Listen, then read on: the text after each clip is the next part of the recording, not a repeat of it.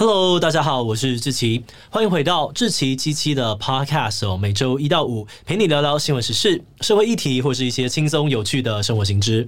那今天的这一集，我们要来聊聊的主题是梨泰院踩踏事件。上周六，韩国首尔的知名景点梨泰院商圈有至少十万人在欢庆万圣节，但是没有想到，这个原本应该是快乐狂欢的日子，却演变成了韩国史上最严重的踩踏事件。截至我们录影前哦，已经累计有一百五十人受伤，一百五十六人身亡，而且罹难的人大多数都是不到三十岁的年轻人，其中甚至有六名死者还只是国高中生的年纪。目击者。形容说，事发当下根本就像恐怖片，人群就像骨牌一样倒在彼此身上，叠了五到六层，下面压住的人根本无法动弹，被挤压到呼吸困难。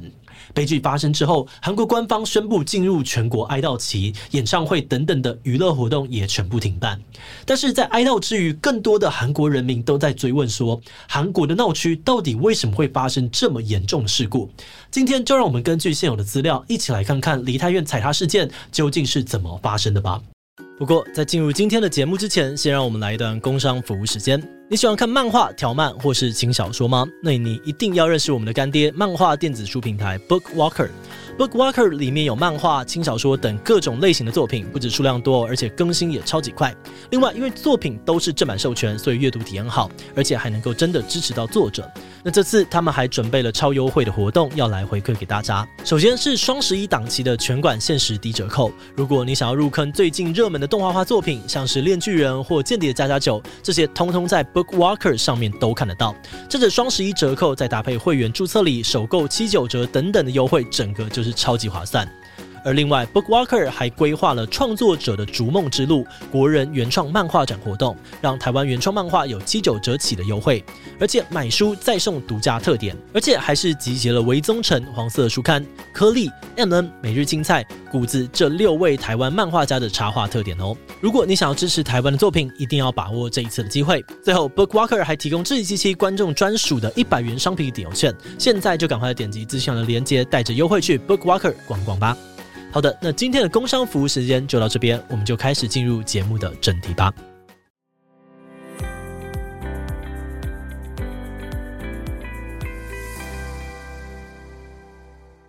首先，我们要先来介绍一下事件发生的梨泰院商圈是什么地方。梨泰院位于首尔中心哦，因为靠近美军基地的关系，是很多外国人聚集的地方，也是年轻人最热门的夜生活场所，到处都是餐厅、酒吧跟夜店。再加上有很多的热门韩剧喜欢去那边取景，所以也吸引了不少观光客去朝圣。那梨泰院万圣派对过去其实一直都非常的有名，每年的万圣节期间，当地会有很多的店家举行万圣夜促销。还有各种酒精路跑活动，到处都会看到很多奇装异服的年轻人。人所以简单来说，所谓的梨泰院万圣节活动，不是什么官方举办的活动，也不是指某一个特定的活动，而是梨泰院在万圣节期间行之有年的派对气氛。像是在疫情爆发的二零一九年，梨泰院的万圣节活动就涌入了超过十万人群聚狂欢。但是今年的状况却完全变了调。十月二十九日周六下午，就有大量的人潮开始涌入梨泰院。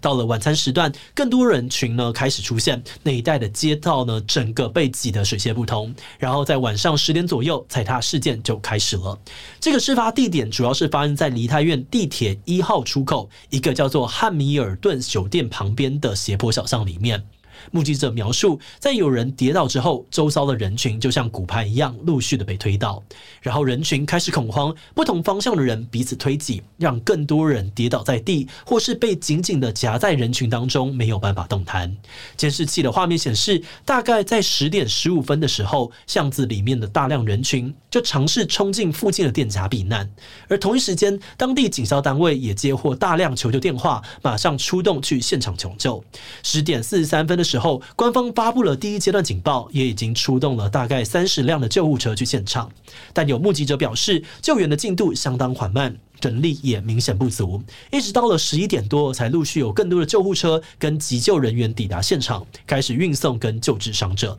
但这个时候，已经有至少几十个人失去了生命，他们的遗体被放在路边，用毯子盖住。而这个事件也整个在韩国的社群媒体上面炸了开来。大家一开始最关心的问题是：诶……到底这个事件是怎么发生的？很多生还者表示说，当时大家本来只是卡在原地动不了，但突然出现了一股很强的推力，把大家推倒，事情才整个彻底失控。但这个推力是怎么来的呢？有人就流传说，是因为梨泰院一旦有药头在街上发放掺杂毒品的糖果，那些吃下毒糖果的人呢，会整个躁动，然后就引发了推挤。这个传言之所以会出现，可能是因为梨泰院作为夜生活闹区，长期都有毒品泛滥的疑虑。不过事发之后，韩国警方表示，暂时没有迹象显示事件跟毒品有关。那如果不是毒品，又是什么导致推挤呢？有韩国媒体就提出了第二种观点，怀疑是那条巷子里面出现了名人，大家为了追星，一下子全部挤进去，才会酿成悲剧。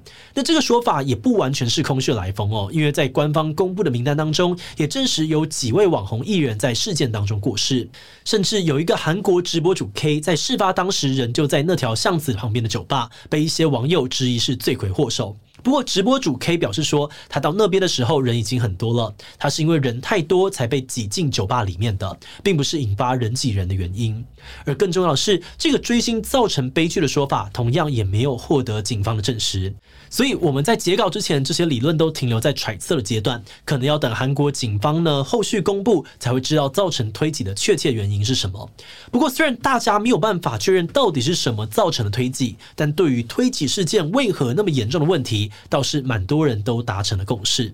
大多数的分析指出，哦，事发现场的地形就是导致悲剧的一大因素。因为主要伤亡发生的巷子是一条长约四十五公尺、宽却不到四公尺的狭长窄巷，而且它南北两侧的出口刚好连接梨泰院路的地铁站出口，还有最热闹的世界美食街。所以当时有大批的人潮吃饱饭要回家，南下往地铁站的方向走，同时又有大批的人从地铁站出来要北上前往美食街。当两边的人潮都涌进小巷子，就堵住了两侧的出入口，导致大家互相推挤，没有办法进退。而另外这条巷子的地形是一个斜坡，人被推挤的时候就更容易往斜坡下方跌倒，导致人叠人的情况出现。在事发现场的影片当中呢，可以看到一些在上方的人扶着墙呢，避免自己往下跌，也有人想要帮忙。拉挤在下方的人，但因为斜坡的关系又很难拉起来。而且其实这并不只是单一的状况，在梨泰院一带呢，有很多像这样子的斜坡啊，还有窄巷。所以有人就指出哦，这个地方的条件本来就不太适合聚集太大量的人群。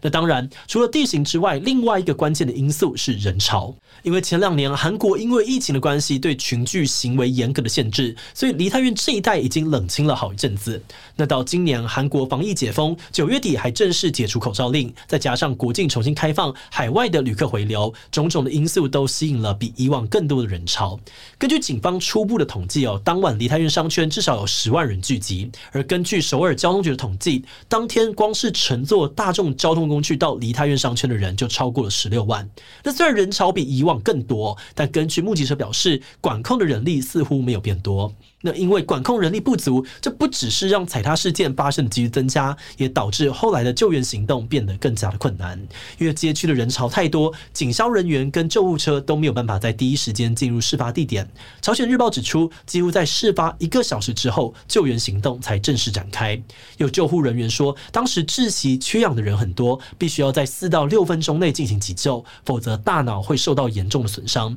但等到把人拉出来开始急救时，许多人早就已经错过了黄金抢救时间，回天乏术了。因为这样，当天晚上至少有十三人当场死亡，后续又有一百多人在送医后宣告不治。在事发之后，韩国人民悲痛之余，也积极的想要救责，舆论的炮火不断的燃烧，多数人的矛头都是指向韩国当局，认为他们防范不力，没有进行人流管控。那其实韩国各级单位早就已经预估到万圣节期间当天梨泰院商圈会聚集十万左右的人潮。事发前一周呢，当地警方还曾经大张旗的宣布说会加强维护那一带的治安，特别是查缉毒品。但韩国媒体指出，因为当天的状况并不是特定单位主办的活动。而是人群主动聚集，所以官方并没有进行人流管制，而在场警察的工作重点也是放在缉毒，并没有在地铁站出口之类的人群密集处的地方加强配置。也因为这个样子，有很多灾害防治的学者就谴责政府说：“哎，你们明明就知道有那么多的人潮，却完全没有在事前采取任何措施。”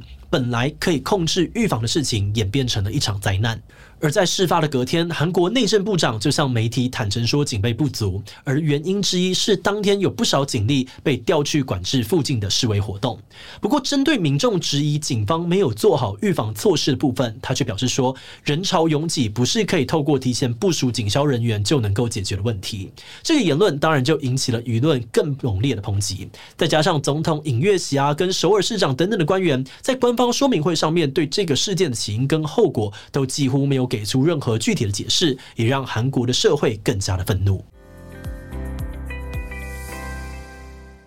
节目的最后，也想要来聊聊我们制作这一集的想法。这整起事件最让我们觉得很难过的一点呢，可能就是那种应该可以预防，却还是发生灾难的感觉。因为从事发看来哦，这整起事件会发生，好像有很多很多的预兆。理论上面应该会有人想到这个悲剧会发生，但因为之前在梨泰院没有发生过这种意外，所以就算一直有预兆，也没有多少人真的认为这种事情会发生吧。那后来呢，我们也在网络上面看到有一些人会说，还好台湾不会发发生这种事情。嗯，关于这点，我们回忆了一下，过去到人潮密集处的经验，觉得嗯，还是不要把话说的太死比较好。那当然，这并不是说以后大家就不能够去人多的地方，只是或许我们在这起事件当中可以学到一些自保的方法。比如在活动开始前呢，可以先判断你要去的现场人潮会有多密集，有没有相应的警消人力安排。根据专家的说法，如果一平方公尺里面聚集了六个人以上，就处在危险状态了。一旦有人跌倒，周遭人人就会摔倒，进而互相的堆叠。